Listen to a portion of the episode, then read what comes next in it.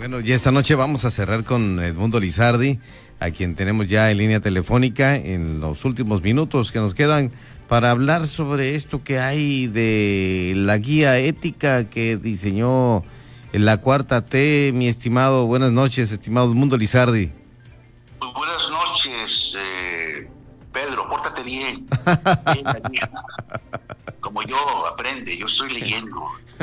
sí. Eh, para la transformación de México. Bueno, ¿qué nos dice esta guía ética, mi estimado Mundo Lizardi?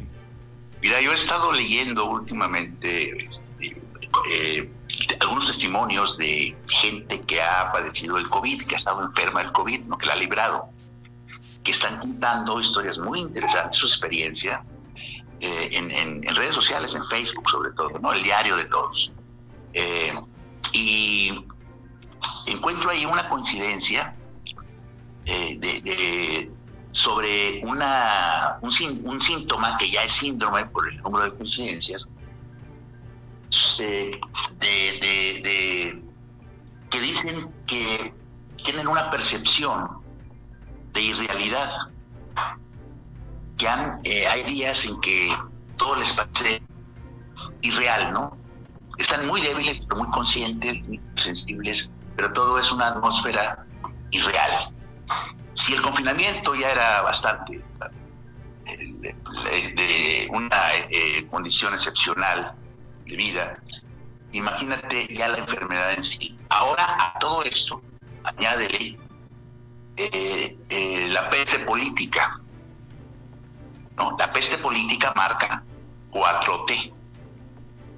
Una peste política degradado el discurso político a niveles nunca antes visto en este país. Eh, esto de la guía ética ya se ve venir, ya estaba anunciada, eh, pero cada vez es más eh, grotesca la caída, un peldaño más hacia abajo, hacia la degradación total. Y encontré en la prensa mexicana, en la prensa nacional, un eh, editorial pequeño, te voy a leer dos párrafos. Sí. en, el, en ese pasquín, inmundo que se llama Reforma. la, columna del templo del templo mayor. Okay. Eh, eh, este, ahí te va, mira, al, auditorio, a los amigos. Dice Templo Mayor, podría ser una ocurrencia más, una de las tantas que tiene el presidente todos los días pero que Andrés Manuel López Obrador les quiera imponer su código moral a, los, a las y los mexicanos resulta preocupante, pues esa no es la función de un jefe de Estado. Porque una cosa es cimentar un proyecto de gobierno en ideales y creencias políticas, sociales y económicas, socialista, demócrata, cristiano, neoliberal, libertario, cualquiera es válida. Pero es otra muy, pero muy distinta creerse el patriarca que debe guiar al pueblo a la salvación de su alma. Eso es cosa de profetas o de tiranos, no de demócratas. Porque ahora resulta que los mismos que exoneraron a Bartlett, que redimieron a Napito, que apapachan a los Soya, que borraron los videos de Pío, se hicieron de la vista gorda con la misoginia de Ackerman, John Ackerman, pollo, dijo mi nana, hicieron hicieron diputado a Noroña, Ave María Purísima, que tienen como asesora Salinas Pliego y que repelen de usar cubrebocas. Quieren dar clases de ética, hazme el, ese favor. sí.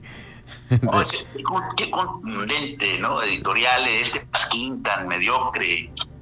Pedro, ¿no? Deberían de prender a Lord Molécula, ¿verdad? Otro.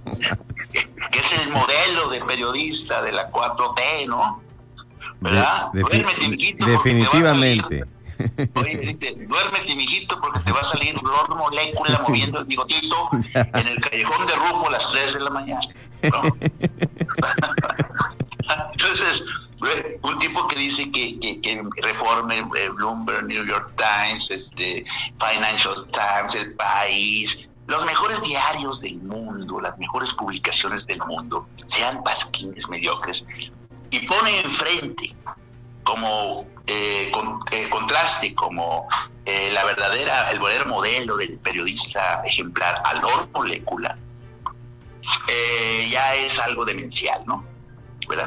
Entonces, este, imagínate, que ahora pregona el humanismo, el amor al prójimo y todas estas cosas de estirpe cristiana, muy legítimas en su origen, originalmente, eh, pero en voz de este, este señor, eh, que ha dado muestras alarmantes, escalofriantes, de esa falta de empatía por los niños eh, con cáncer a los que dejó abandonados a sus suertes sin medicinas, por las mujeres víctimas de la violencia conyugal, a las que dejó sin refugio, casas refugio, sin guarderías, a sus paisanos de Tabasco, que los mantiene ya bajo el agua todavía, a tantas cosas, la economía destruida en una caída eh, histórica que no habíamos tenido desde 1932, creo, desde la época de la gran represión, la violencia desatada con índices eh, nunca, índices históricos totalmente, disparada, eh, en fin, todo un envilecimiento de la vida pública por esta clase de degradaciones de la política, del periodismo, eh, el discurso político, ¿no? Definitivamente esto, no sé, yo veo cada vez más retroceso que avance, transformación, que como ellos lo señalan, el mundo Lizardi. Sí, es alarmante, Pedro. Es, o sea, es una situación de emergencia nacional. ¿Sí me entiendes? No, o sea, eso no, estamos exagerando ya. Hay artículos ahí de gente muy, muy, muy, muy capaz, muy, muy informada, muy ilustrada, eh, que escribe muy bien, que lo está diciendo, gente que es muy honesta, de, gran, de gran honestidad intelectual. Eso es una emergencia nacional, por eso causa indignación, causa este, eh, desesperación, impotencia ver a nuestros líderes políticos locales, a la gran mayoría, eh, jugando al Facebook, ¿no?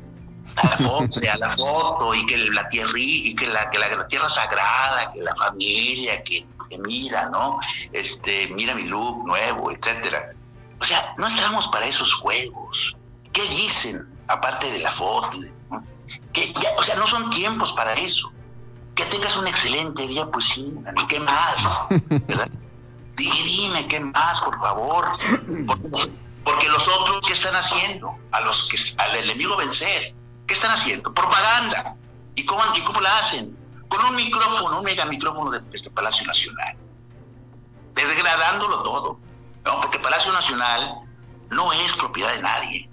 No debemos permitir eso, que, que siga siendo propiedad de un solo hombre, que dice, por lo demás, puras mentiras, o como se dice ahora, ¿no? Es un creador de la posverdad, que no son más que puras patrañas, puras mentiras, la posverdad, el discurso este, de la realidad alternativa. Pues no, eso hay que pararlo y hay que pararlo haciendo política, eh, depurando el discurso precisamente, porque allá están invadiendo, están, están este, eh, todos los días en ayunas, nos inyectan otros, nos dividen nos insultan, insultan a la prensa, insultan a los médicos, insultan a las mujeres, a todo mundo.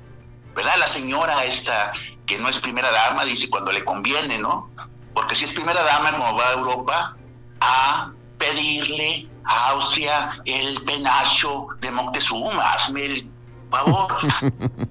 ah, pero no es primera la dama, como va a ir a, a Tabasco, ¿no? A enlodarse los taloncitos. O sea, ese tipo de, absurdos que no debemos permitir. El país está desangrando.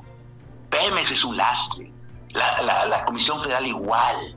Las energías renovables están bloqueadas. Se desangra el país por todos lados. La crisis económica que viene es terrible. Apenas estamos entrando en la zona de turbulencia.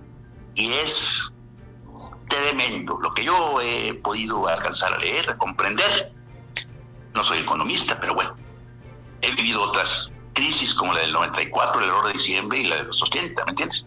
Y lo viví como hombre, como padre de familia, proveedor, único proveedor, etcétera, con hijos. Eh, y sé lo que es eso. Pero esta dicen que va a estar de pelos, ¿no? Histórica.